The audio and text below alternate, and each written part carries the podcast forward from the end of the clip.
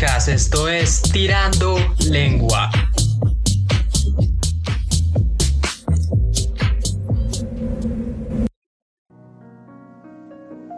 Hola a todos, sean bienvenidos a Tirando Lengua, este su podcast amateur, en donde pues en el día de hoy tenemos un tema muy especial porque hoy es 28 de abril. Eh, para ustedes, los que nos escuchan desde afuera, será una fecha común y corriente como cualquier otra, pero para nosotros acá en Colombia es una fecha importante porque es el paro nacional es el paro nacional, bueno, de tantos que ha habido, pero esto es importante, esto es importante porque se lucha frente a una de las cosas más atroces que ha podido hacer el gobierno colombiano en los últimos años. Sí, diría yo, últimos años, en donde pues se luchaba contra una reforma tributaria, una reforma tributaria malísima que afectaba muchísimo a la clase media y a la clase baja del país y entonces incluso a, la, a las, al, estrato alto, ¿no? a la clase alta del país. Así que hoy hablaremos un poco de las protestas, em, lo que sucedió hoy 28 de abril. Eh, grabamos esto a las 9 y media de la noche como ya que ha pasado un poco todo y tenemos un recuento de, de muchísimas cosas que han pasado eh, el día de hoy. Así que me encuentro hoy con Lombana. ¿Cómo estamos, Lombana? Jóvenes, buenas noches. Yo repetiré lo mismo todos los podcasts con ganas de morir, pero bien. Amén. Y también estamos con Tobar, Tobarcito. Buenas noches, caballeros. Sí, buenas noches, querida audiencia. Les habla Mr. Carnage. Hoy en modo emo. Hoy está triste, hoy, hoy está triste porque porque sí, no sé por qué está triste, pero está triste. Que bueno, vamos a comenzar un poco y yo voy a hacer un par de preguntas random a ustedes dos y iniciamos un poco como a debatir un poco sobre lo que es este día tan especial. Aunque da mierda decir que es un día especial, ¿no? No debería ni siquiera de, existir una protesta por algo como eso. Así que, lo malo, ¿usted qué opina de las protestas del día de hoy? ¿Cómo se dieron? mal, como todo en Colombia, la verdad. El colombiano promedio no, no ha entendido un verdadero problema de un paro y piensa que yendo a la séptima a rayar una pared está afectando directamente al Estado. Eso no, no les afecta a un colorado métase un banco, métase a, los aeropuertos, no los deje salir de la casa por allá, pero en el norte. ¿De hijo de putas viene aquí a joder a los pobres? Eso es, eso es muy cierto, tiene muchísima razón. De hecho, es que tiene toda, toda la razón del mundo. Es algo que se ha criticado muchas veces en las protestas que han habido acá en Colombia, en donde se dice que es mejor ir al norte, donde vive pues la gente y la, de la clase alta, en donde viven los políticos, los senadores, los concejales, donde viven los economistas, los dueños de banqueros, los administradores, todas estas cosas. Y afectarles realmente a ellos, en donde ellos realmente sientan el rigor de lo que es el pueblo colombiano. Afectando el sur, la Suba, Suacha y tal, poco, poco ayuda que me gustó del, del, paro de hoy que no había visto antes y, yo que he ido a marchar a casi todas las veces que puedo fue que el IMPEC apoyó la marcha. El IMPEC ayudó, ayudó a la marcha, se unió a la marcha y ¿cómo es que es la frase? Bueno, la frase es un canto muy famoso que dice, si no hay democracia, el pueblo se imputa. Y si el pueblo se imputa... No, si no hay democracia, el pueblo marcha, si el pueblo marcha, Duque se emputa. Y si Duque se emputa, que se empute ese hijo de puta. Amén. Que se empute ese hijo de puta. Entonces, eh, vamos a explicar un poco eh, qué es la reforma tributaria, por qué pelea Colombia. Para las personas que no hayan entendido eh, estas razones, yo voy a proceder a explicarles un poco rápidamente. Entonces, si eres de trato 4, 5, 6, tendrías que pagar el 19% de IVA en servicios públicos, agua, luz y, gas. El internet, si eres de estrato 3 en adelante, también, también tendrías que pagar un 19% más en tu factura. Si te mueres, los servicios funerarios también pagarían IVA. O sea, morirse en Colombia sale putamente caro. O sea, impresionante. Y los la gasolina. y el agua, la gasolina y la mitad de las cosas en Colombia básicamente van a tener ese aumento. Sí, básicamente. Eh, lo, lo acabo de explicar en 5 segundos y me siento, y me siento ultrajado. Ah. Sí, básicamente todos los precios básicos, la canasta familiar y mil cosas más, eh, subirían un 19% en el IVA. Eh, eso haría básicamente que la gente se, se, muera de hambre y no tenga literalmente plata con que pagar cada de estas cosas. El 1,6 millones de, de las familias colombianas apenas comen dos veces al día. Aplicar esta reforma tributaria sería literalmente bajarlos a una sola comida al día.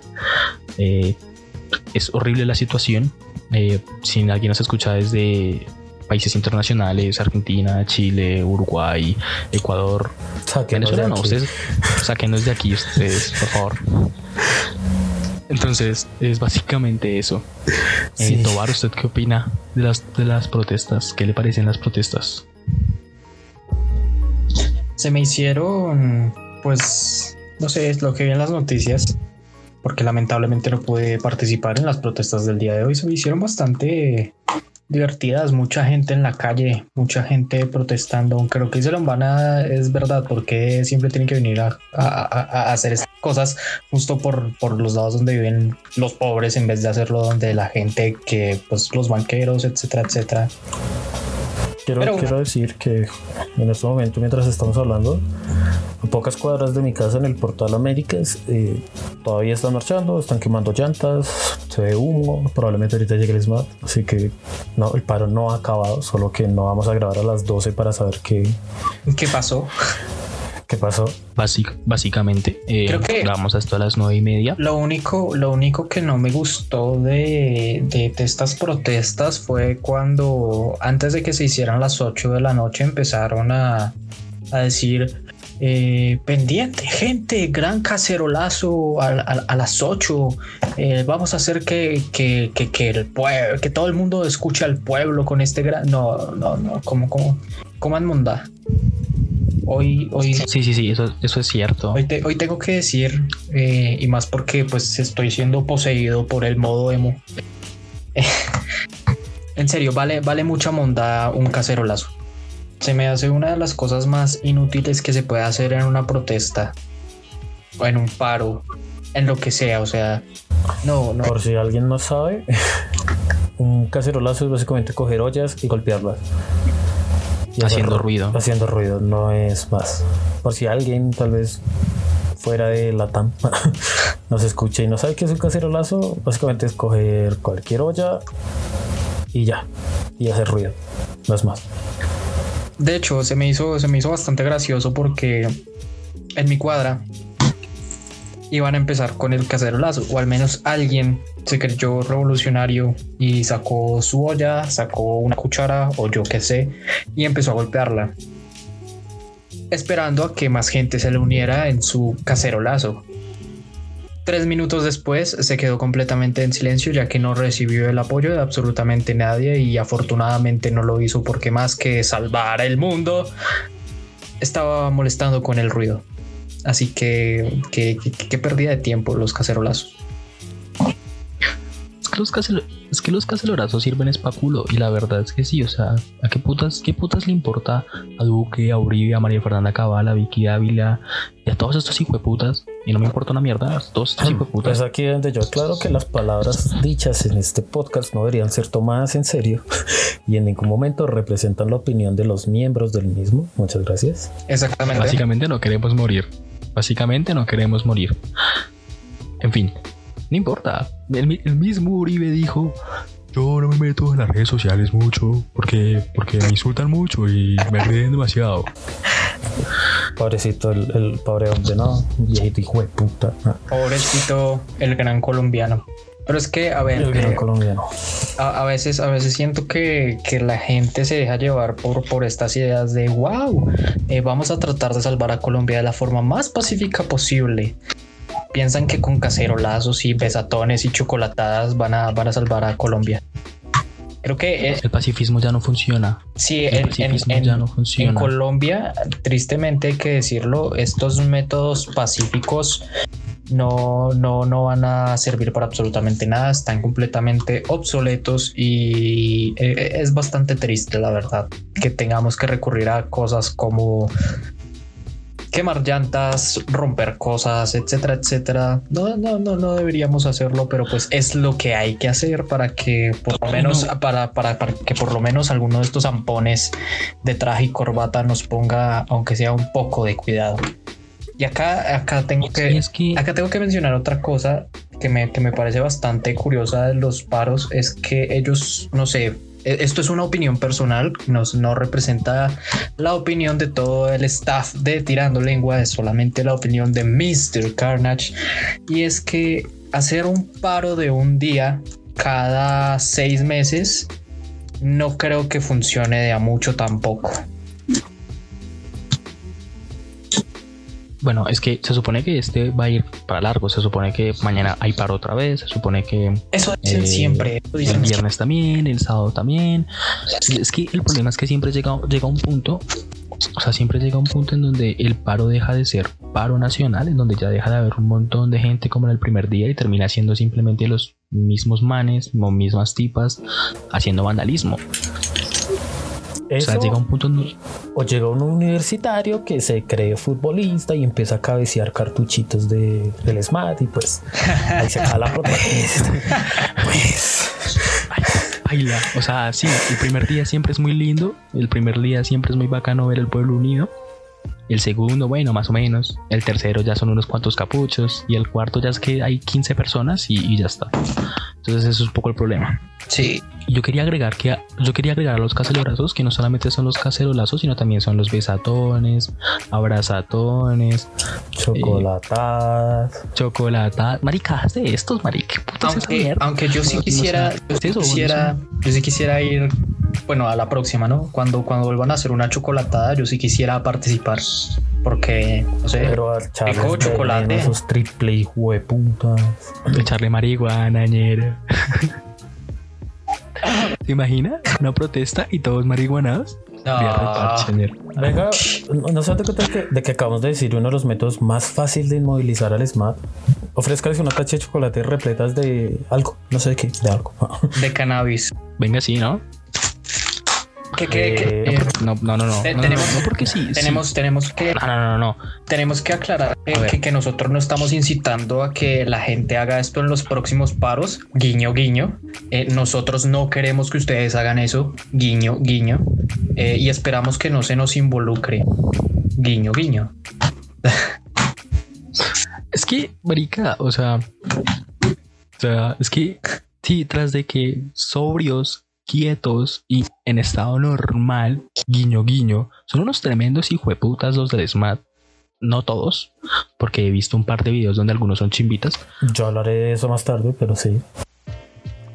Imagíneselos con efectos del cannabis o del alcohol o de la cocaína Marica, estos hijos de putas, marica, nos matan a todos. Cogen con putas lagrimógenas y con maricadas y nos matan a todos, weón. Hay dos, de los que, piensan, hay dos de los que piensan que el cannabis lo hace a uno violento. No, para el cannabis no, hace eso. Yo lo, no, que creo, yo lo que creo es que si, si les hacen eso en los chocolates, si hacen la chocolatada y le meten cannabis a los chocolate, al, chocolate que le vayan a dar a los tombos, eh, el paro se convertiría en un concierto de Cypress Hill. Amén. Me gustaría ver eso, la verdad. Sería Wanna get high, so high. Épico. Prefiero el Cypress Hill cuando canta en español, pero sí también. Ey, ahora sí. Habla, hablando, decías. hablando del paro, antes, antes de que continuemos, eh, justo estaba mirando algo en Facebook de algunos saqueos que se hicieron durante, durante el paro, donde hay unos tombos en, la moto llevándose un televisor. Sí. Sí, qué gonorrea. Ni Judas fue tan, tan traicionero. No, en, serio le, la sombra de la Policía Nacional. No, mames. La Policía Nacional es una mierda por dos. Es que que yo recuerde nunca, nunca había visto que se, que se metieran a, o sea, que los policías se metieran a robar televisores en, el paro. No sé si ustedes habrán visto eso en paros anteriores, pero pues es, es, la primera vez que yo lo veo. No, solamente en paros.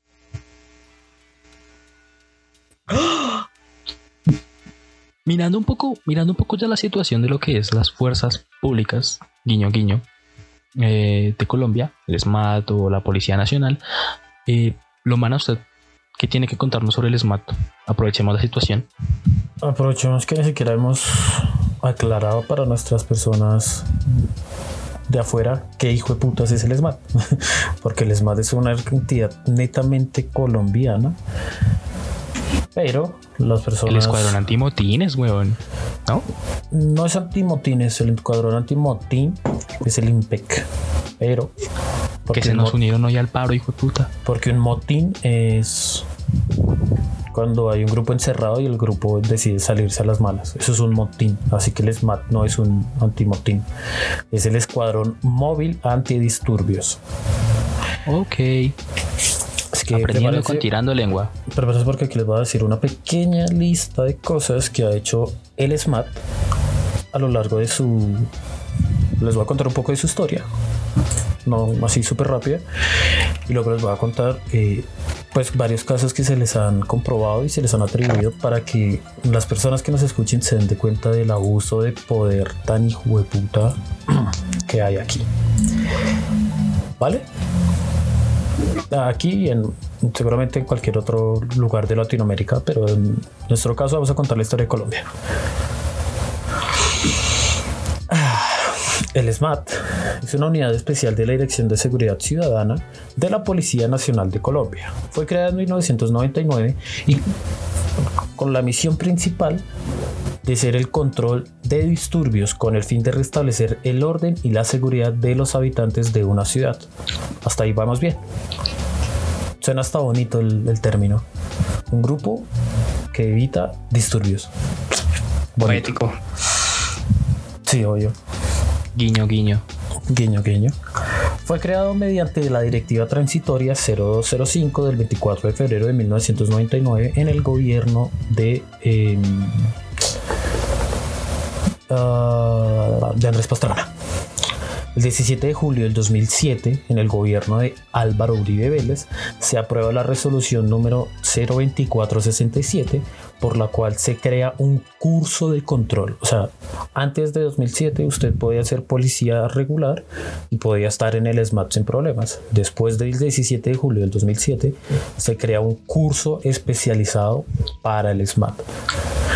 Así que preparados si están en realidad. No es cualquier policía, no puede ser cualquier policía. Sin embargo, esta institución ha sido motivo de constantes polémicas, pues sus principales opositores, que son mayormente defensores de derechos humanos, les acusan de hacer uso ilegítimo y abusivo de fuerza. Han sido denunciados por tortura, violaciones e incluso por empalamientos. En un estudio realizado por el MOVICE o MOVICE, no sé cómo se pronuncie, pero es el Movimiento Nacional de Víctimas de Crímenes de Estado, eh, un estudio realizado gracias a una serie de denuncias expuestas en el paro agrario del 2013, el 19 de agosto, se encontró lo siguiente. Primero, el SMAT realiza disparos indiscriminados con arma de uso privativo de la fuerza pública contra la población que causaron al menos cinco heridos. Para esas marchas, claro. El uso de armas reglamentarias para intimidar a los manifestantes en los sectores de Germania, Tierra Negra, Altos de El Moral y Puente de Boyacá. Recordemos todo esto contra campesinos. O sea, accionaban escopetas calibre 12 que son antidisturbios en contra de campesinos. Segundo, heridos con arma blanca y elementos contundentes. Entiéndase por arma blanca, un arma corto pulsante. Así que no sabemos qué hacía el con armas cortopulsantes. Tercero, y aquí quiero hacer un pequeño inciso, abuso sexual contra hombres y mujeres por parte de agentes policiales, además de reiteradas amenazas de agredir sexualmente a las mujeres. Esta misión documentó, mediante el testimonio directo de las personas que auxiliaron a la víctima, el caso de empalamiento cometido por la fuerza pública el 21 de agosto en la Germania. Según los testigos, durante la persecución del SMAT contra los manifestantes, retuvieron a un joven de la zona a quien lo sometieron, lo desnudaron y lo accedieron sexualmente con un bolillo por el recto. El joven fue dejado agonizante completamente desnudo dentro de una zanja donde fue encontrado en las horas de la noche por los campesinos, en donde el joven fue hospitalizado.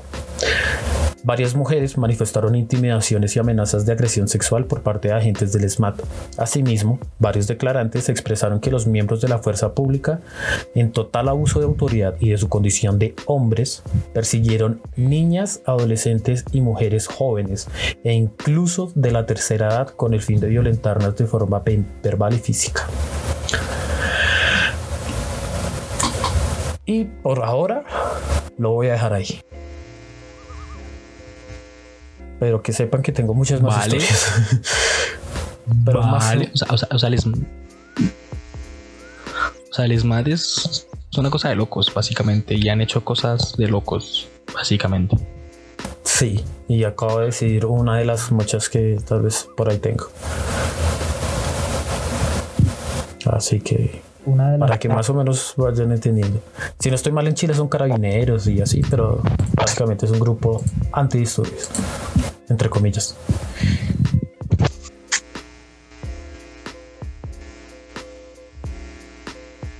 Ah, ok, entonces lo que sucede es que se supone que son las personas que deberían de cuidarnos durante una protesta pacífica, durante el derecho que tenemos a protestar y termina siendo las personas a las que más miedo debemos de tenerles.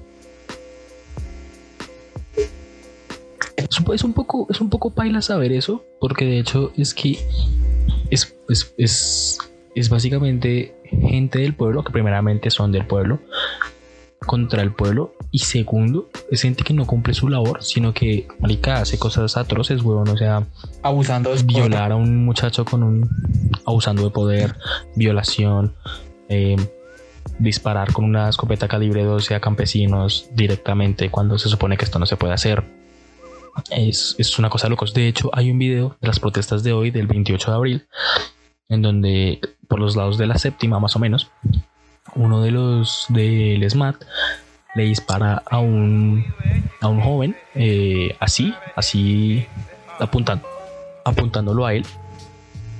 Y, y, como a menos de 5 metros de distancia al lado de la gente de derechos humanos, o sea, la gente de precursores de derechos humanos, vio perfectamente el, acto y el acto quedó grabado, obviamente.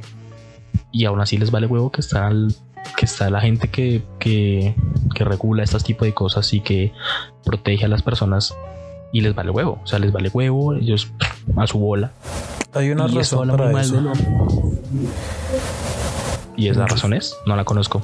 La impunidad existente aún para todos los crímenes que han habido por parte de SMAT, porque hay muchísimos crímenes. Pues más, sin ir a más. Dato curioso. Se le adjudican al SMAT poco más de 59, con la víctima mortal de hoy serían 60 casos de homicidios tanto culposos o dolosos al SMAT. ¿Sabe cuántos de esos 60 homicidios han tenido alguna pues sanción, por decirlo de alguna manera. ¿Alguna consecuencia jurídica? Solo uno. No. Uno. ¿Cuál fue? Solo uno. Eh, más Dylan Cruz. No, Dylan no fue porque el caso de Dylan, pese a que todos saben que fue, entre comillas, homicidio, no se le dictó sentencia al juez, no, no ha dictado sentencia. Es más, la, madre, sí fue putas. la madre de Dylan hoy estaba en las marchas con una foto de su hijo en los brazos gritando y clamando por justicia. Sí, yo vi las fotos de la señora. Así que no, Dylan, pese a que todos sabemos que fue asesinado, no ha tenido justicia. Un poco de contexto para las personas que no sepan quién es Dylan Cruz. Dylan Cruz es un muchacho que, que lastimosamente falleció a manos del SMAT. Que hubiera eh, sido un buen futbolista. ¿no?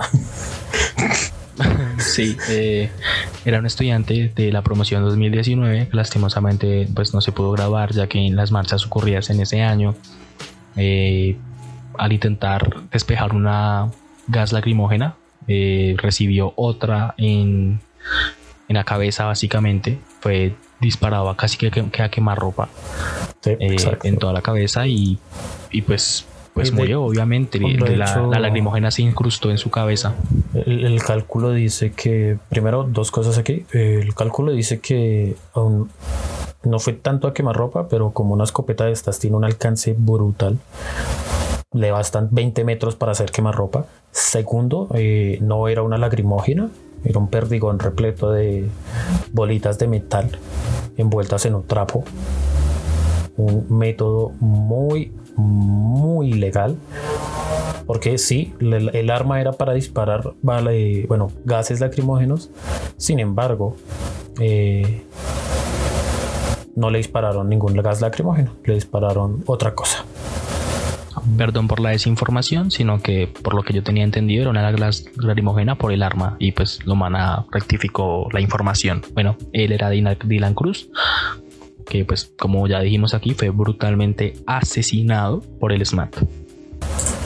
Exactamente. Continuando un poco con lo que yo quería decir, esto habla muy mal de pues de la de el cuerpo como tal del SMAT. Pero yo también quería hablar un poco de los policías, que es el cuerpo de policía nacional colombiana, que tienen muchísimas historias y que son malísimos a más no poder. O sea, tienen una manera de hacer las cosas horrible.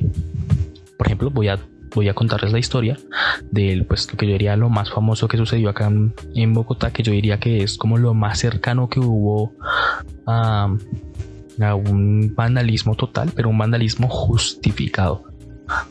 Resulta que ya hace un tiempo, el año pasado más o menos, eh, para estas fechas diría yo, eh, la policía asesinó a Javier Ordóñez.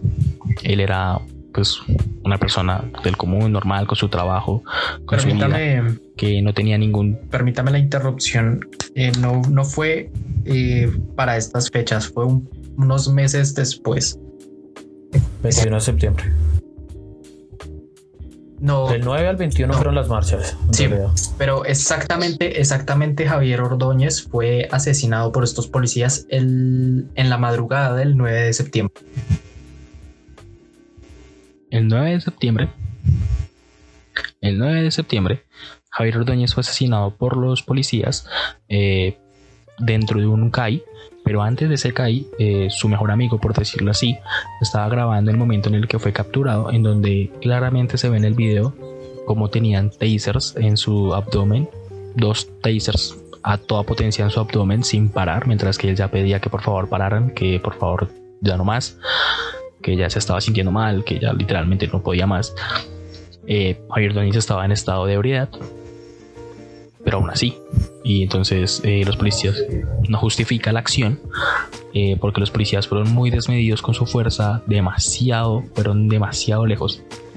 Y bueno, en el, en el video, cuando el video es completo, cuando desde el momento en el que lo cogen hasta el momento en el que lo meten a la patrulla, no se nota que le dieron ningún golpe en la cabeza, ni mucho menos, pero cuando Javier Ordóñez muere dentro del CAI, en la autopsia se, se encuentran golpes eh, y contusiones en costillas, brazos, cabeza, piernas, espalda. Básicamente lo volvieron mierda y, lo dejaron en la mala.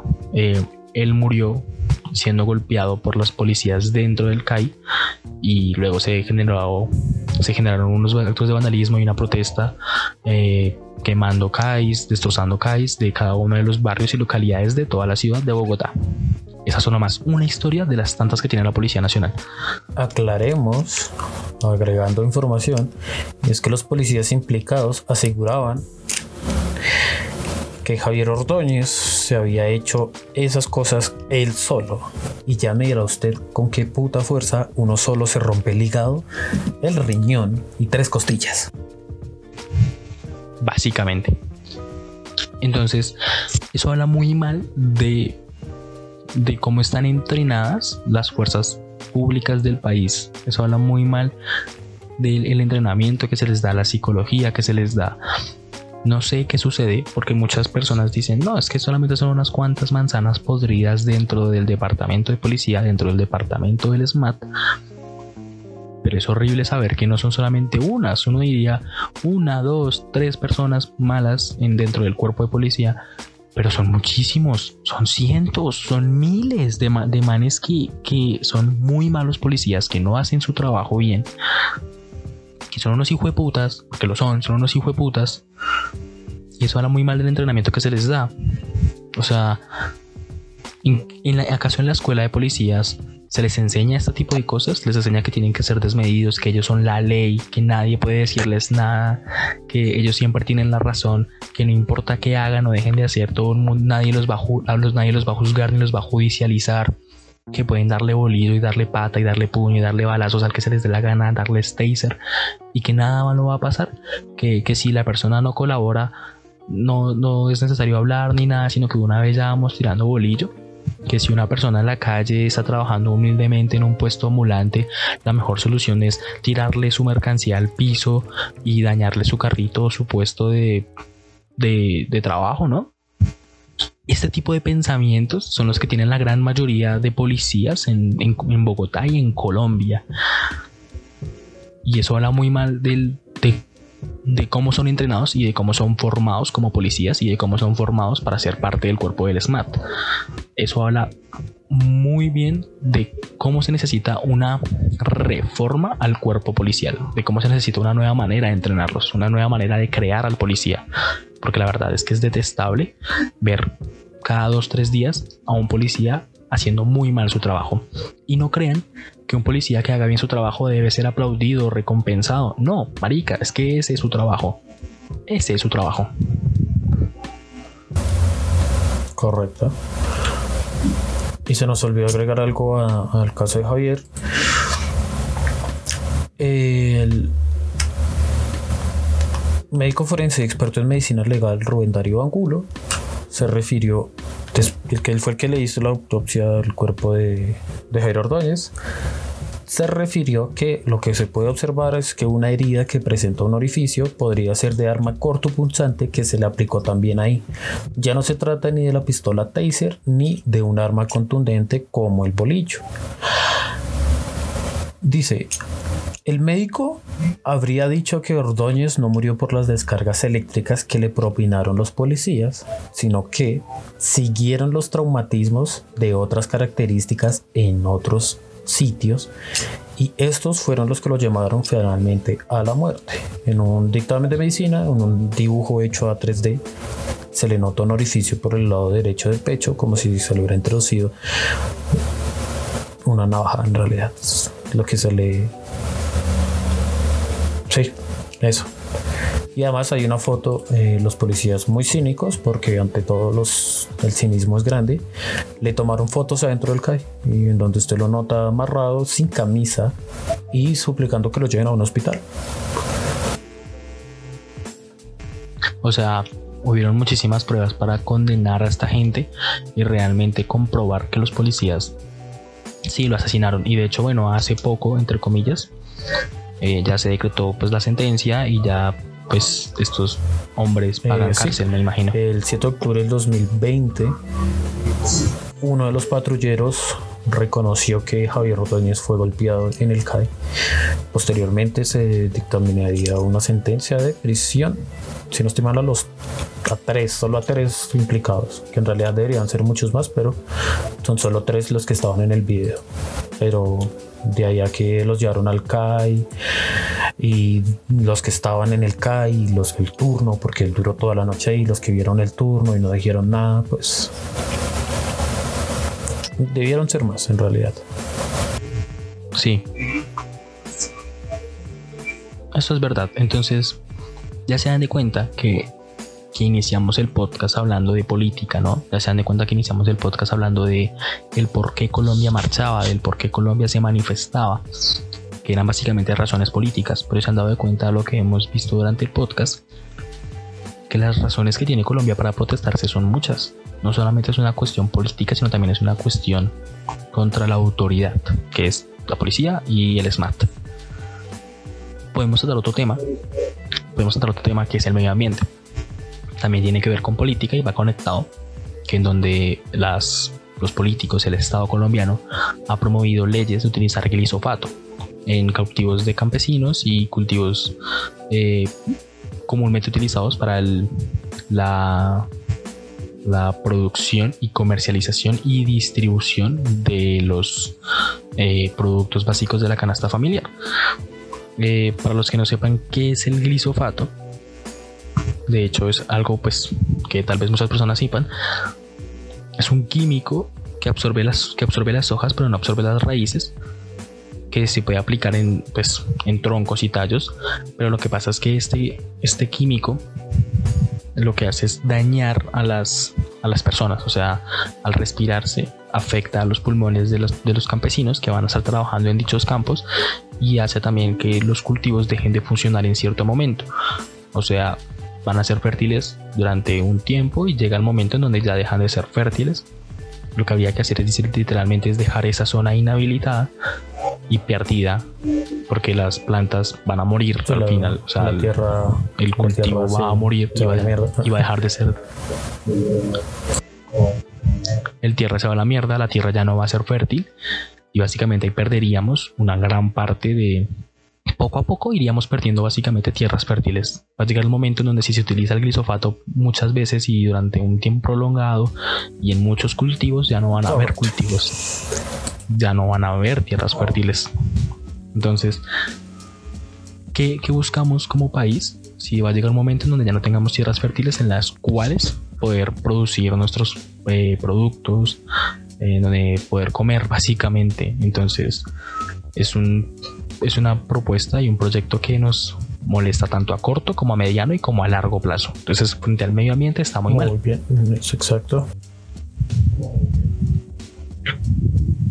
Esa es otra de las razones por las cuales protestamos. Otra razón por la cual se protesta es algo que quería hablar con la humana y es eh, el periodismo, eh, la información, los noticieros. No sé cómo darles una palabra en conjunto a ambas cosas a estas tres cosas. Pero es básicamente este problema que tenemos en Colombia de que los noticieros y los medios de comunicación no sirven. No sirven, espero para ni mierda. No decir todos, porque hay algunos que son chimbitas. Digamos que los, por más famosos. Los más famosos y los principales no sirven para nada. Hace poco, RCN la revista Semana, en fin. ¿Qué sucede con estos, con estas eh, medios de comunicación? Y es que no tienen libertad de expresión, que es lo que más pelean. Eh, curiosamente, irónicamente, tienen este problema de ser eh, controlados por alguien atrás. Tienen el problema de ser títeres. Tienen el problema de que un político más allá de ellos tiene todo el motivo y toda la razón para decirles qué decir y qué no decir.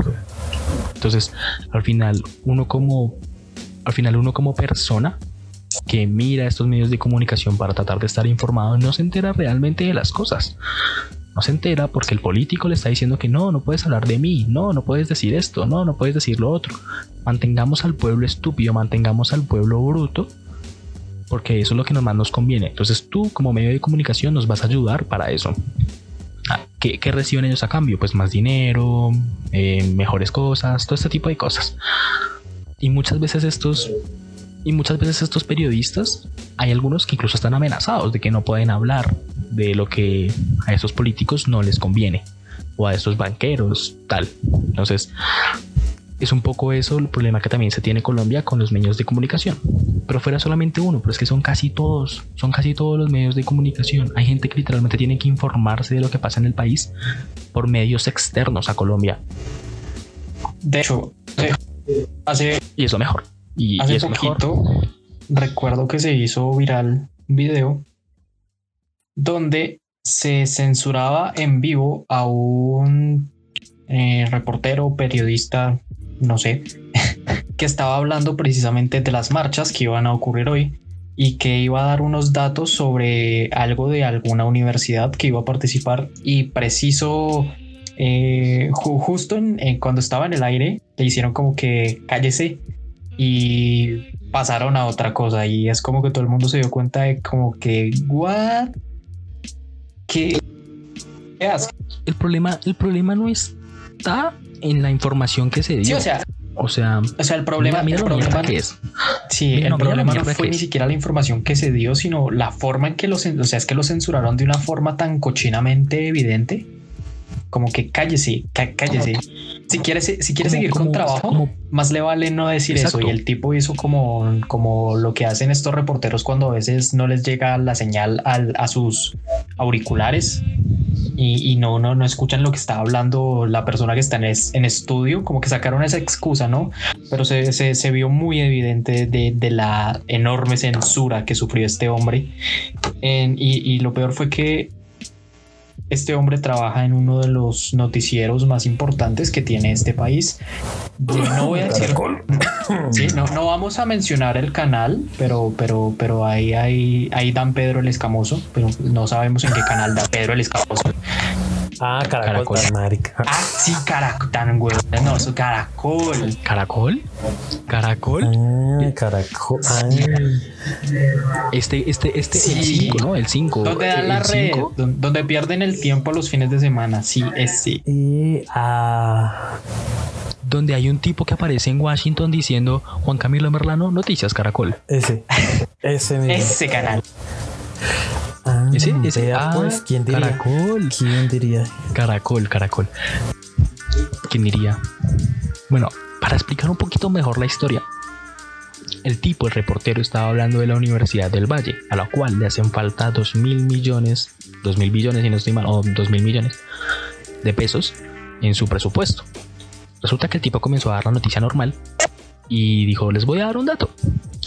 Hay tantos profesores en la universidad y hay tantos estudiantes en la universidad. Haciendo cuentas, esto es lo que tiene que generar cada estudiante, lo que tiene que pagarle a cada profesor y ahí se darían el resultado de que le falta tanta plata efectivamente a la Universidad del Valle. Ese iba a ser el dato completo porque es muy predecible que Pero no a llegó ni dato. siquiera a la mitad. No llegó ni siquiera a la del mitad. dato. No llegó ni siquiera a la mitad del dato cuando, cuando en las noticias Caracol vieron que iban a dar un dato tan comprometedor como ese para demostrar que el gobierno y el Estado le está faltando el respeto a la Universidad del Valle y le está faltando el presupuesto a la Universidad del Valle, el tipo recibió un mensaje por el, por el in-ear, o sea, el, audífono que tienen los periodistas.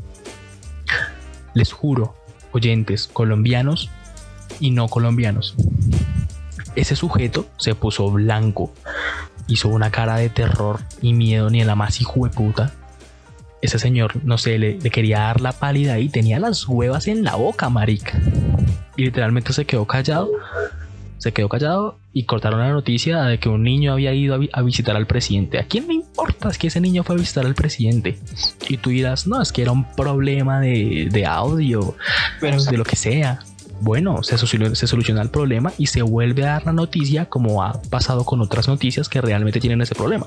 Hay noticias sobre las elecciones de Joe Biden y Donald Trump con Juan Camilo Merlano justamente que sucedieron muchas veces que el tipo no tenía conexión y se daba otra noticia estúpida y a los dos segundos otra vez estaban con Juan Camilo Merlano dando una noticia. Pero con este señor, no. O sea, el tipo estaba, el tipo estaba tan asustado que lo que dice, lo que dice Silva es verdad. Se le subieron las huevas a la, hasta la garganta que parecía Peter Griffin. Pobre hombre. Espero que no lo hayan despedido. Literal. Pobre hombre. Y no, y lo, y lo peor de todo es que, bueno, tú como pueblo ya sabes desde hace muchísimo tiempo que Caracol, RCN y Revista Semana y toda esta mierda de medios de comunicación tienen esa censura. Pero que te la hagan en vivo. Te hagan la censura en vivo. Es una mierda. Es una mierda. Entonces Colombia tiene muchísimas razones para salir a protestar hoy. Tiene muchísimas razones. Y Para los siguientes estar haciendo lo que 15 está haciendo hoy. Eh, yo quería pues darle una mención honorífica al señor Alejandro Riaño. Yo sé que no tiene nada que ver a cuento y no conecta muy bien las cosas de lo que estábamos hablando, pero Alejandro Riaño tiene todo mi puto respeto. Eh, quería decir eso, gracias. Si se lo Sí, preguntan, es el. se- Que si por se qué lo tiene- que es por el qué tiene mi garzón de nuestra respeto. época, básicamente. Sí. Es el, el, el garzón de nuestra época, básicamente, con su personaje de Juan Piz González. Por si no conocen a Alejandro Riaño, deberían de conocer a Juan Piz González, al menos. Y si no, síganlo en sus redes, es muy bueno, de hecho. Porque tiene mi respeto. Este señor hizo un video criticando a, a la persona por la cual el pueblo colombiano odia a los economistas. Y yo soy, y yo soy economista. Bueno, estoy economía. el pueblo no, sé, no quiero colombiano odia a los adjudicar el y título a los todavía. economistas. Y Silva es economista y es negro. Qué maldición. Dios castiga dos veces. me dijeron, me dijeron que Dios no castigaba dos veces y castigó, me castigó como cuatro o cinco, ñero. Pille. Vivo en Colombia, soy latinoamericano, soy negro, estudio Ah, economía. si ve que si es negro. ¿Qué más? ¿Qué más? Para la sociedad. Para la sociedad, para mí no. Yo soy morenito. Eh, un dato off topic de, de estos de tirando lenguas. De hecho, deberíamos tener nuestro propio tono para, para cuando se digan datos off topic. Pero nuestro querido miembro Silva dice que no es negro, sino que él es color chocolate con leche. Sí, entonces Sí, y No. sí, y sí, y sí, los soy. Él es- los disturbios. No me quite el tema, estamos hablando de política, estamos hablando de política.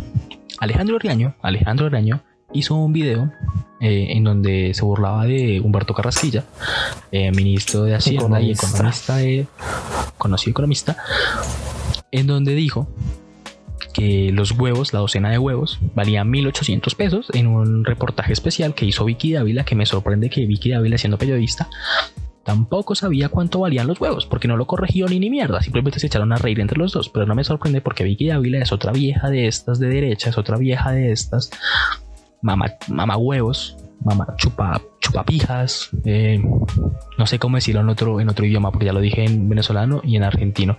¿Cómo le dirán a, a esa gente en, en, no sé, en, gilipollas. en España.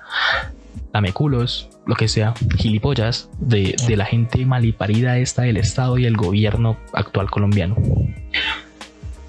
Ella tampoco sabía. Entonces, ustedes dirán, ¿y acaso la cubeta de huevos no vale 1800 pesos? No, no, no, no. La docena vale como 8000. Por ahí, que la consiga barata. Barata. Y el cartón entero vale como 11 mil, 12 mil pesos. Y con el IVA va a quedar como en. ¿Qué? ¿18 mil? Por ahí. No vale 1800 pesos. 1800 no se acerca ni siquiera al precio. No es ni una gaseosa. Entonces, esto indignó mucho al pueblo y indignó a Alejandro Reaño, el cual, marica, se metió a la, sala, a la sala de.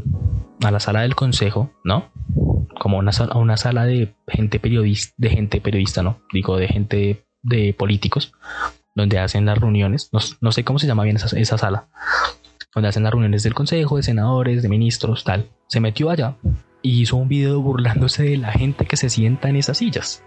Yo me imagino cómo fue el permiso para entrar allá o cómo fue para entrar allá. Tipo, no me voy a hacer un video burlando de ustedes. No creo que haya dicho eso. Empezamos aclarando que Riaño es una persona que creció en una familia adinerada. En realidad él es adinerado. Y también le respetamos mucho por esto mismo, porque es, es una persona de los altos estando luchando con los pobres, básicamente. Básicamente. Entonces hizo un video burlándose y diciendo que, pues, que los huevos no valían 1800 pesos, haciendo referencias a la mermelada, que la mermelada es un concepto creado en el gobierno de Juan Manuel Santos, en donde se explica cómo la gente cómo se unta de la corrupción, ¿sí? Es como te paso, o sea, se, un- se untan de corrupción. Este fue un concepto creado durante, durante la época de Juan Manuel Santos como presidente y que aún se sigue adjudicando al día de hoy. Hizo todo un video tal y saben que es triste, saben, es muy triste que sus seguidores y, y yo incluido piensen. Ojalá no lo vayan a matar. Que la probabilidad es alta en realidad, porque ya está amenazado. la probabilidad ya está amenazado, la probabilidad es muy alta de que lo maten. Y ustedes dirán, ¿pero por qué lo van a matar? Lo van a matar básicamente porque se burló del Estado colombiano, básicamente porque tuvo a lo que los periodistas mamertos y putas estos como Vicky Ávila. Se la tengo montada Vicky Ávila en este podcast, marica. que una rea me van a matar. Bueno, no importa. El que muere importa. por la vida no puede llamarse Eh, muerto. periodistas digan, no, es que... Entonces, pe- periodistas como estos que dicen que nos faltan al respeto a la libertad de expresión, a ellos no les hacen nada porque están al lado de esta, de esta gente, pero a Juan Pablo Reaño, bueno, a Juan Pablo, me confundí con los dos personajes, a Alejandro Reaño, puede que sí lo maten por justamente tener lo mismo, libertad de expresión. Entonces, eh, básicamente lo que le pasó a Jaime Garzón, que también lo mataron por burlarse del Estado colombiano en sus épocas y también burlarse de las FARC y el paramilitarismo y todo esto, pero, pero no es exactamente lo mismo. O sea, burlarse, burlarse del presidente actual es burlarse del paramilitarismo igualmente. Básicamente es lo mismo. Entonces, es triste pensar que, marica, ojalá no lo maten. Entonces, eh, ojalá no te maten, Alejandro. Si llegas a escuchar esto, Alejandro Reaño, ojalá no te maten. Eh, confiamos en que hemos cambiado como pueblo, hemos cambiado como civilización, hemos cambiado como sociedad y ojalá no mueras. Te deseo lo mejor. Porque, o sea, weón, me encantan tus videos, marica. Ahora voy a contar de nuevo mis historias adjudicadas al SMAT y a la policía. Claro que sí, una cosa es SMAT, otra es policía, eso que se entiende. ¿Estamos de acuerdo? Estamos de acuerdo.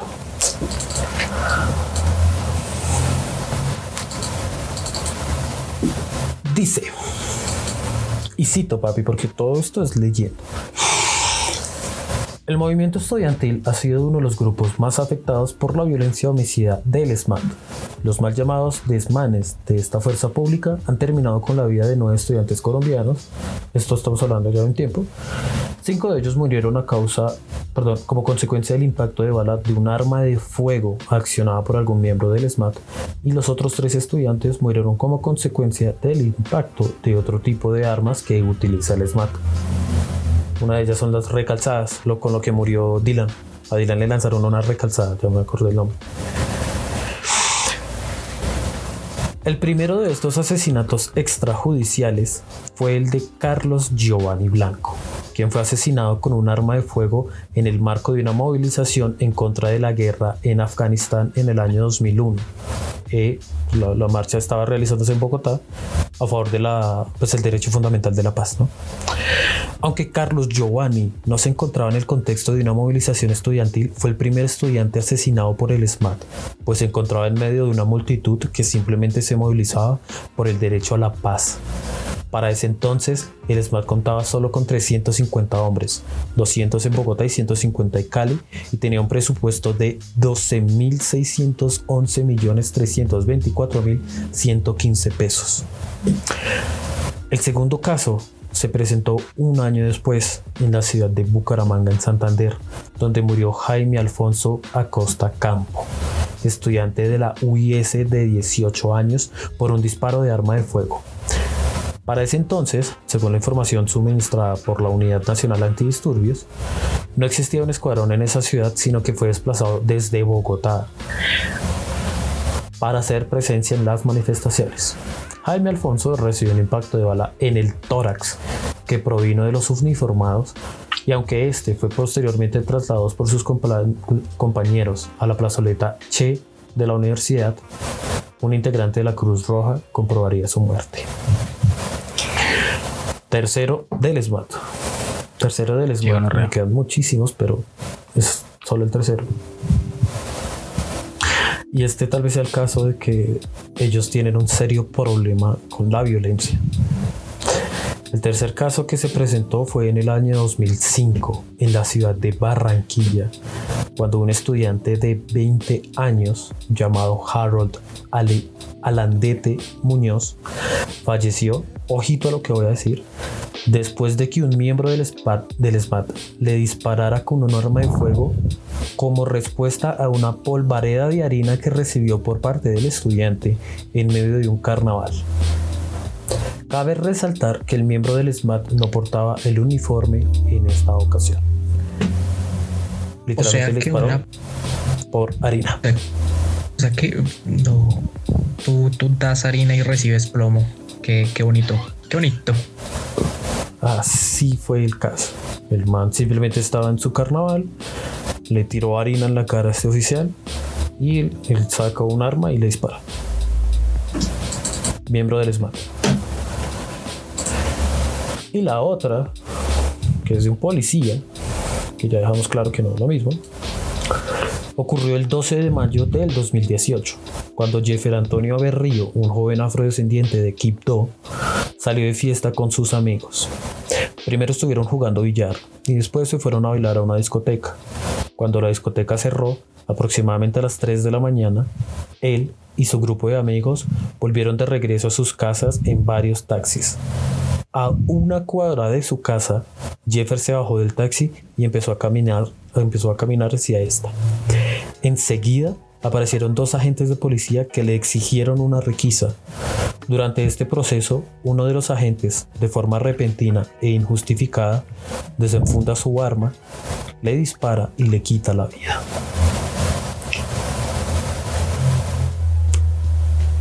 Por sus huevos, porque él quería matar a alguien. No es más. Hoy amanecí. ¿Cómo es que es la canción? Eh, estoy aburrido, quiero matar a alguien, se echar un amistoso por faltar Sí, a muchos. Ah, Drogadicto en serie. Para, que nos, para los que no sepan la canción, arroba crack family. Según la declaración de los policías, uno de los uniformados afirma que durante el proceso de requisa habían encontrado un arma con la que posteriormente, en medio del proceso de inspección, Jeffer les había disparado a él y a su compañero, por lo cual el uniformado procedió a dispararle y cito, ocasionándole el menor daño posible. Sin embargo, días después, la valoración médico forense de medicina legal concluyó que en la autopsia los médicos forenses no habían encontrado residuos compatibles con residuos de disparo en ninguna de sus dos manos y por lo tanto quedaba desmentida la teoría de la policía de que Jeffer era responsable de las detonaciones por arma de fuego de esa madrugada y el mismo testimonio en el que la gente implicada en el homicidio de Jeffer afirmó que se le había disparado en repentinas ocasiones. A Jeffer lo asesinó la policía. Como ya es costumbre, los responsables intentaron encubrir este asesinato criminalizando a la víctima.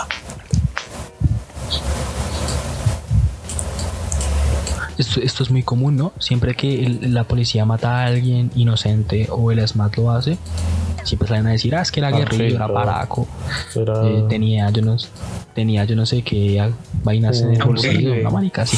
Por ejemplo, me recuerda que hay algo todavía más triste que, que, el- que la policía diga que no, es que este era paraco, era guerrillo, era un ladrón un encapuchado o nos disparó primero, sino he visto en algunas ocasiones cuando se suben las noticias de que mm, X policía le disparó, golpeó, etcétera, etcétera, algún manifestante o alguna persona eh, en, en redes sociales, siempre he visto comentarios tipo, pero algo debió haber estado haciendo este chino porque pinta de malandro si tiene y demás comentarios de ese estilo, lo que se hace bastante, bastante triste. Es, es demasiado triste. Por ejemplo, en las marchas de hoy del 28 de abril eh, sucedió, está sucediendo un caso de un muchacho saxofonista que que pues se ofreció a llevar unas bolsas de una persona que no conocía porque te llevaba con un car una bicicleta con un triciclo por decirlo, decirlo así una, una, una cicla con un carrito atrás y en el momento en el que la persona dejó las bolsas llegaron un montón de motorizados al, al lugar y le encontraron bombas molotov que no eran de él sino que eran de la persona que, que le encomendó que se las pudiera transportar Sí, casualmente desapareció. qué, qué casualidad. Desapareció y, y antes de. Y cinco segundos después de que desapareció, llegaron los tombos a recoger al chino y a cogerlo. Las, las, Casualmente. las casualidades de la vida, guiño. es que el, el mundo da tantas vueltas. Las No es como que en los este país policías. estemos acostumbrados a tener falsos positivos. No, no, no, no, no. ¿Cómo se les ocurre? No. ¿Para qué? ¿Para los positivos? ¿Qué es eso? Guiño, guiño. Entonces, bueno, a este muchacho, gracias a Dios, pues se le pudieron tomar fotos eh, y se le, se le- se le está buscando a la persona que dejó las bolsas. Porque este muchacho no puede pagar cana, no puede pagar cárcel por, por, por algo que no es de él, por algo que él no ha hecho. Es un saxofonista, muchachos. O sea, es alguien, es un, es un músico que nada que ver con ese tipo de intenciones. Pero curiosamente, pues llegó una persona, le puso una toma molotov y cinco segundos llegó la policía a incriminarlo y la policía no investigó, no hizo nada. Cabe recalcar que aún a las 10 y 28 que estamos hablando de esto, no se ha liberado de la URI a, a este muchacho. a Daniel Zambrano. Entonces, entonces ese tipo de cosas es a lo que se refería Lombana. Simplemente caemos en, en, ah, es que algo estaba haciendo, ah, es que mira lo que tiene, ah, es que de seguro es paraco, guerrillo, capucho, lo que sea. Pero realmente es que muchas veces estas personas son incriminadas. Y son incriminadas de la peor manera posible. Entonces eso, eso no aguanta, no, no aguanta. Son un poco como las cosas para que nos vayamos de cuenta de la realidad colombiana que vivimos día a día en el pueblo colombiano. Y es horrible, de hecho. Es, es, horrible. Yo pues quería tratar un poco un par de cosas que han pasado pues este, esta marcha. Eh, por ejemplo, eh, queremos mandar pues, aunque no nos escuche, no importa, eh, acá somos solidarios con el pueblo colombiano y estamos parados con el pueblo colombiano. Eh, a la muchacha a la cual le cayó una gas lacrimógena en el ojo y como que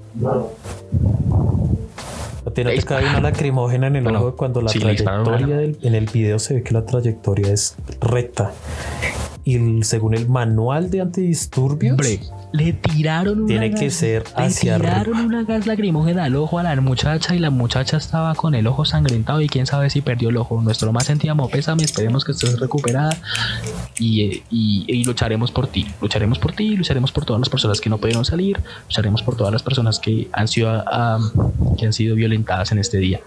También está el muchacho al que le dispararon en la pierna. Le dispararon en la pierna. A este no le cayó una bala en la pierna. Pues que este yo disparé al cielo la y la mágica- má- mágicamente la bala le dio en el pie, pero es una cosa de loco. Yo. Es como cuando a mí me acusan de, de ser paramilitar. Yo no soy paramilitar, que me gusta cortar gente con motosierras, es otra cosa. mañana, mañana amanecemos muertos. ¿Dónde eso? No, el amanecemos muertos. Uribe, Uribe hace malabares con Sí, las por favor, no motosierras y que caigan casualmente donde hay gente y las desmiembre es pura casualidad del destino. Es un hobby. pero Es un Uribe es un man de que nosotros conocemos del barrio. Uribe no, no el expresidente, es otro Uribe. Eh, es un No, pana no, nuestro. Es, es otro Uribe. Muy, muy amigo, la verdad. Nosotros queremos Sí, mucho ese Sí. marica. Sí, o sea, Sí, Él sí, hace los guiones tirando lengua. eh, lo queremos muchísimo. Él, él es el que hace los guiones. Entonces es muy interesante. yo creo que el, el único crimen de, de, ese Uribe del que estamos hablando son, son estos guiones. Sí, sí. Sí. Sí, porque son criminales. Son buenísimos. Y como 3.000 falsos positivos, pero digamos que eso ya es ay, una cosita ahí chiquitita. 3.000, no eran Eh, 6.205. Como ya Detalles. creo que era. Son 3.000 3.000 más, 3.000 Sí, porque menos. yo vi. No. No, porque yo vi, yo vi eh, una estadística, pues resulta que en el Mundial de Qatar 2022, que por cierto, si eres amante al fútbol, detesta ese Mundial de Qatar 2022, eh, se murieron en la construcción de los estadios eh, 6.305 trabajadores hasta el momento por las condiciones de trabajo que son una mierda. como por 100. Y. No, no, no. Y pues eh, Uribe tenía, sí, Uribe les ganaba como por 100, 100 falsos positivos. Pero Uribe Ah, no, es del sí, barrio, sí, el que sí, estamos hablando es del barrio, el que hace los guiones, no, no el expresidente. Él es un santo. Él es, el, él, él es lo mejor que le febrero pudo de pasar al país. 2021 se estableció la cifra en 6.402. Esa mierda, el 6402. Teníamos como 100 entonces, sí. eh, Uribe, el del barrio, tenía 100 falsos positivos más que las obreros que han muerto actualmente en las construcciones de los estadios para Qatar Como lo 2022. dice, como lo dice, Entonces, como todas dice esas el logo razones- del Centro Democrático, mano firme, motosierra grande. Qué cagada. nos van a matar. Yo siempre he querido nos morir van a por mi país. Enrollado Enrollado la bandera de Colombia. Bueno, yo creo que lo podemos dejar aquí. Ah, vale, eh, no, no, no lo dejamos aquí, discúlpenos. Eh, a Lomana le falta un caso para hablar y yo después diré como una reflexión un final muy grande. Gracias. que debería ser más sonado y que la gente no recuerda. Y acabaré ya con las últimas cifras del SMAT porque en realidad son bastantes, pero me podría tirar una noche entera aquí.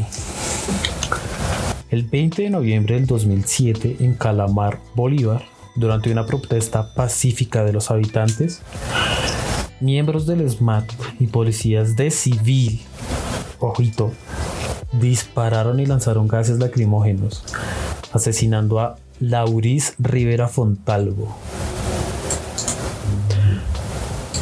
¿Sabes cuántos años tenía Lauris? No. ¿15? ¿14? Lauris Celina tenía solo 3 años de edad.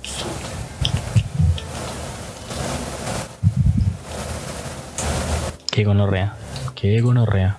Aparte, asesinaron a Javier Alfonso de 18. La historia es bastante fuerte, pero el hecho de que haya muerto una niña, pues, dijera yo, o sea, el hombre literalmente salió a comprar, ponle lo del mercado, ponle el pan, y el único delito que pagó fue estar cerca de una marcha y que lo confundieran con un marchante. Y por eso le dispararon. No estaba ni siquiera marchando.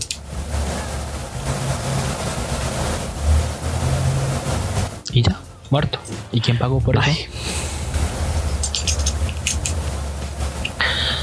Una de las otras cosas que suceden en este país que no tienen ni siquiera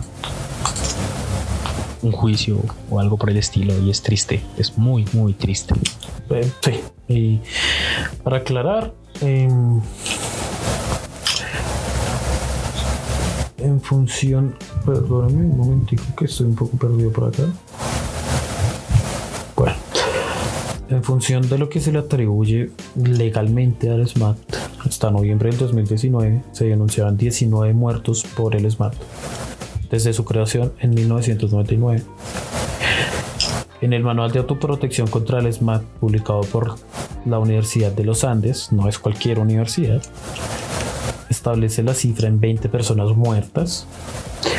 Según la organización no gubernamental Temblores, por cierto, quieren enterarse, quieren saber, si quieren dejar los medios de noticias clásicos, Temblores es una de las mejores opciones para informarse de lo que pasa en este país. Eleva la cifra. Los eh, encontramos en los Twitter. en Twitter, Instagram, tiene revistas, tiene páginas, puedes pagarle una suscripción. Son una de las ONGs más informadas del país. Y si no son conocidas es básicamente porque este país censura cualquier cosa que vaya en contra del país. Básicamente. Se llama así. Temblores es muy bueno. Vale, muy buen dato.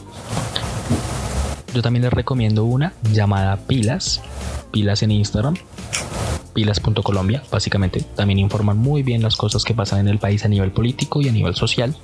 Y han estado haciendo directos de lo que ha pasado en las marchas porque tienen como a varios corresponsales en diferentes puntos y concentraciones de la marcha y también me parecen muy buenos. Así que Pilas es una gran página de Instagram. No sé si tendrán Twitter, la verdad, pero, pero es una muy buena página que también recomiendo.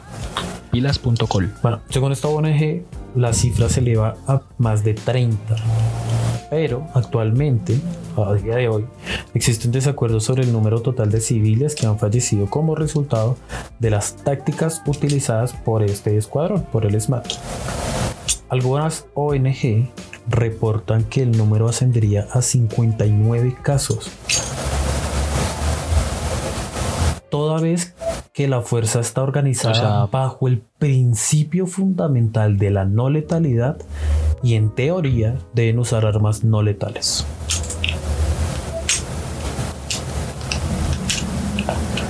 Y, y marica, y las utilizan, y las utilizan mal. No, el caso es que ellos no pueden utilizar una, por ejemplo, la escopeta esta que le digo, tiene que apuntar al aire en un ángulo de 45 grados. Ver a cualquier agente del SMAT disparando esa escopeta de frente es tentativa directa de homicidio. La velocidad con la que dispara esa mierda es muy grande. Ah, y se me olvida mencionar un pequeño dato.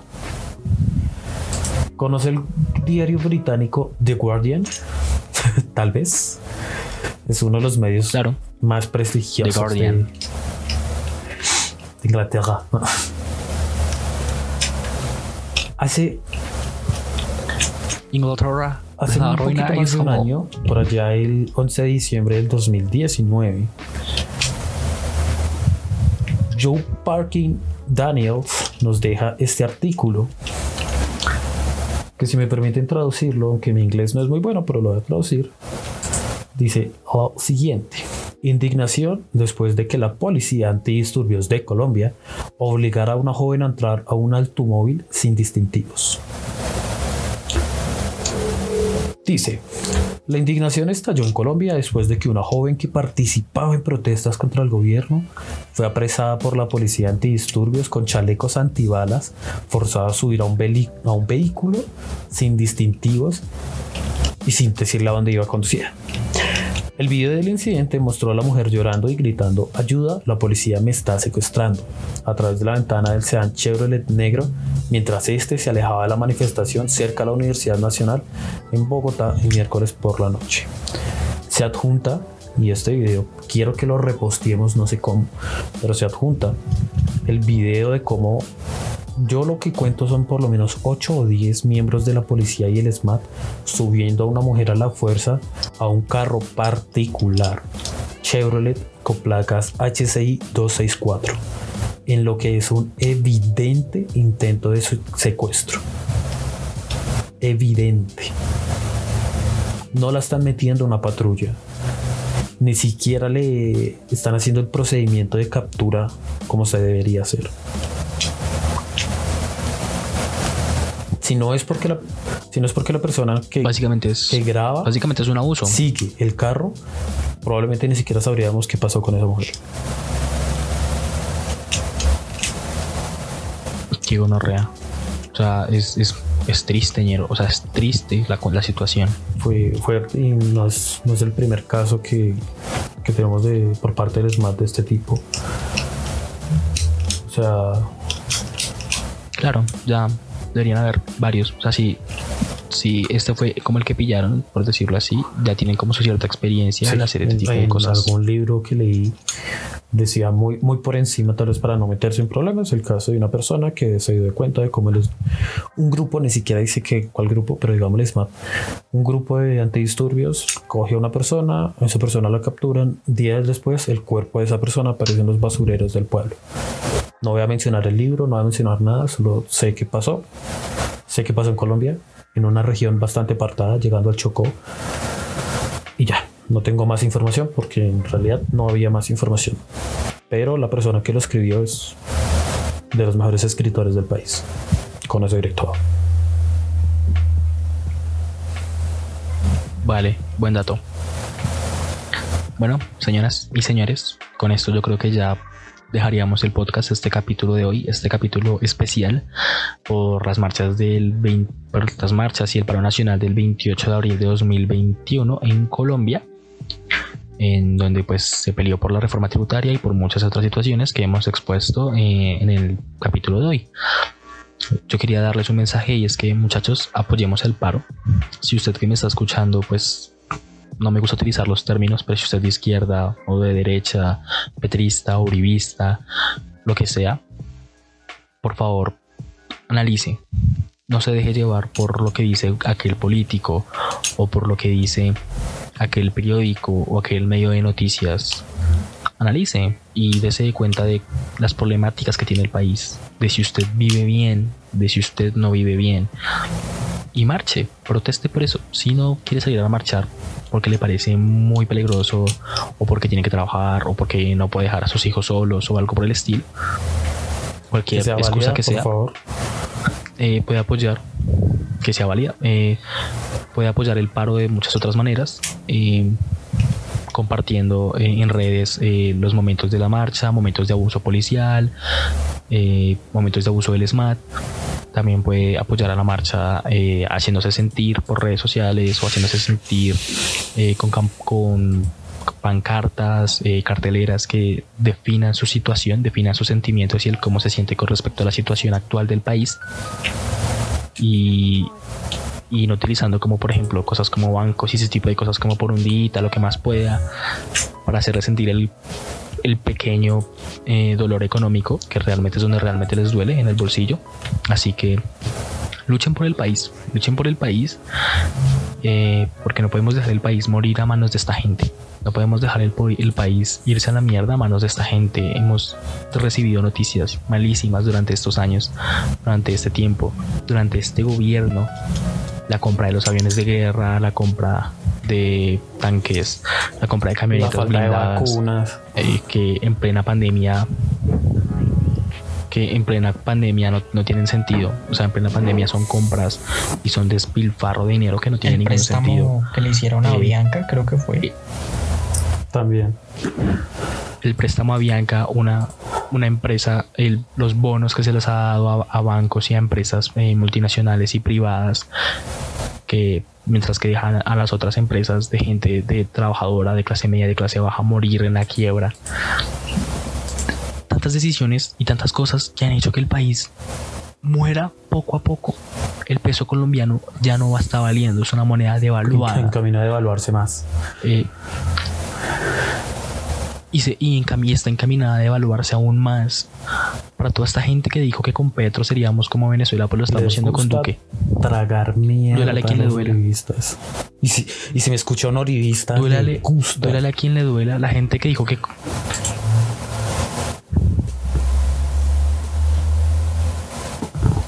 básicamente.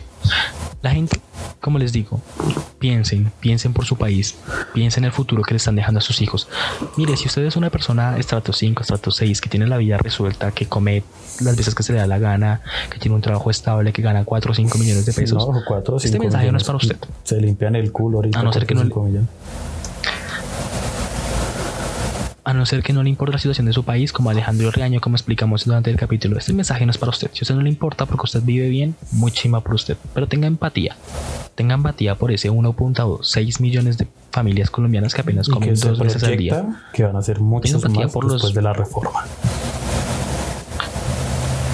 Y que va a bajar a una sola comida diaria. Tenga empatía por las miles y miles de estudiantes que como usted no pudieron estudiar en el exterior no pudieron estar en uno de los mejores colegios privados del país o de la ciudad y que pues no tienen cómo estudiar, no tienen plata para pagar los semestres y no, no, pueden utilizar su mejor arma para salir de la pobreza que es la educación para algo bueno porque al final no se les puede dar por medios económicos. Tenga empatía por esas personas que no pueden pagar un sistema de salud digno en plena pandemia. Tenga empatía. Ese es el mensaje que les dejo a las personas que tienen esta situación económica. A los que no, luchen por el país. Luchemos por el país. Porque si no luchamos por el país, estamos jodidos. Estamos jodidos y vamos a comer más mierda de la que ya hemos comido. Y como dijo Jaime Garzón, si ustedes los jóvenes no asumen la dirección de su propio país, nadie va a venir a salvárselo. Nadie. Así que yo en lo personal con ese mensaje tan bonito que nos dejó una persona asesinada, que nos dejó grandes lecciones, me despido. Yo soy Julián Silva. No, no quiero decir mi nombre porque me matan. Eh, no mentiras. Eh, yo soy el Silvo. Yo soy el Silvo. Espero les haya gustado el capítulo de hoy. Los dejo con Lomana y con Mr. Carnage. Mi gente, nada, nada, nada mucho, no hay, no hay mucho más que agregar en realidad si están en Colombia y escucharon esto, si lo escucharon tal vez en 10 años y ya estamos mejor, qué bueno. Si en 10 años lo escuchamos y estamos peor, pues ya sabemos qué toca hacer, qué toca apoyar. Y a mis dos compañeros decirles que ya se convocó para mañana 29 de abril una marcha. Así que espero que también lo podamos apoyar. Y sí, tal vez para algunas personas, tanto del exterior como aquí en mi nación, les hará, em, pues, digamos que una falta de, ética o, de miedo como salir a marchar en plena pandemia. Pero permitiéndome citar a Residente, famosísimo rapero, si un pueblo protesta y marcha más en medio de una pandemia, es porque su gobierno es más peligroso que un virus. Teniendo esto en mente, por favor, cada vez que encuentren un atropello, vivan en donde vivan, estén donde estén, manifiéstense, griten. La mejor manera de salir de estos problemas que no deberíamos tener es recurriendo a la marcha social. Muchas gracias.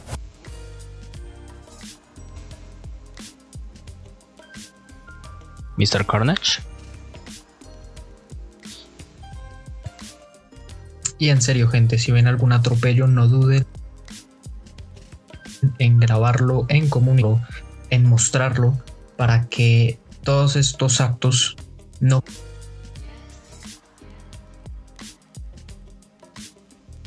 queden en la impunidad en estos problemas y cómodamente, aunque le suban el IVA, por lo menos de empatía. Y sin nada más que agregar, me despido. Yo soy Mr. Carnage. Bueno, gente, ya saben, protejan su país, luchen por su país y tengan empatía. Recuerden que pueden seguirnos en redes sociales como Tirando Lengua y en nuestro nuevo canal de YouTube como Podcast Tirando Lengua. Nos encuentran ahí eh, y ahí podrán escuchar nuestros capítulos de una manera más sencilla que en Spotify o en Anchor. Dependiendo si no tienen los medios para pagar Spotify o se les cuesta mucho encontrar Anchor, en YouTube de ahora en adelante pueden encontrarnos. Esperamos nos apoyen, nos escuchen y, y, y bueno, que luchemos por el país. Muchas gracias.